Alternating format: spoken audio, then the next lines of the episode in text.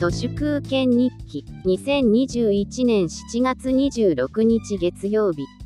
近現代の国民国家においては仲間意識というものはとても素晴らしいものとして過剰に美化されます。オリンピックもそのリソースに過ぎません。英語でワンチームなんてこじゃれてもそれは要するに仲間意識という政治でしかありません。シュミットによれば政治とは要約すればあいつは敵だ殺せです。外の敵だけではなく中の敵に心底を怯えてきたそれが人類の歴史です。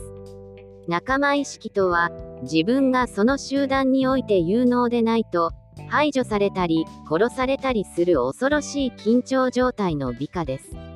外も怖いが中はもっと怖い。生存のためには無償の愛などありませんでした。だから極つぶしにならないように皆必死に状況を把握しようとします。SNS などはその心理を巧みにゆすって金に変えているのです。己は仲間から無能だと思われていないかそのことこそが人にとっては昔も今も最大の関心事なのです。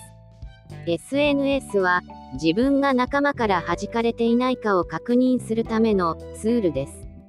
SNS とは承認欲求ではなく生存欲求なのです。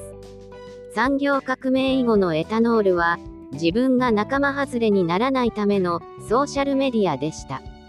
最近の若者があまり酒を飲まなくなったのは SNS があれば生存リスクのありなしをシラフでも確認できるようになったからです。アメリカでは白人の中産階級で絶望死が問題になっています。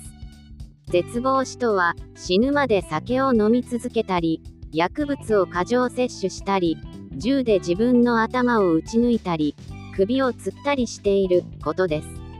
日本も絶望死の確率ではアメリカと大差ありません。特に日本ではコロナ禍で女性の絶望死が増えています。食うに困るほどではない中間層がオピオイドやアルコール依存症になってやがて起死燃料につながります。人は仲間から評価されていないと生存本能が脅かされるようにプログラムされています。でもエタノールをやめるとまず体から独立自尊に変わります。仲間意識の政治に怯えることがなくなるのです。なんだ仲間なんていなくてももう全然生きていけるじゃんかそのことに気づきます。とにかく自分をいたわることで生きていけるようになります。己の体が健康になると生きる希望が生まれます。会社を辞めるより酒をやめることの方が実はリベラルアーツなのです。多くの宗教がエタノールを禁じるのは酒を飲まないだけで生きるのが楽になるからだと思います。仲間意識を大切にするという名のもとにエタノールやオピオイドに溺れてしまう。それが結局は身を滅ぼすことになかなか気づきません。仲間意識を疑うことで慈愛に気づくことができます。心の中に慈愛が生まれたらこっちのものなんです。エタノールをやめて絶望死から遠ざかる。それだけできればあとはまったり生きていけばいいんです。資格もライフシフトも全然いりません以上本日も最後までありがとうございました。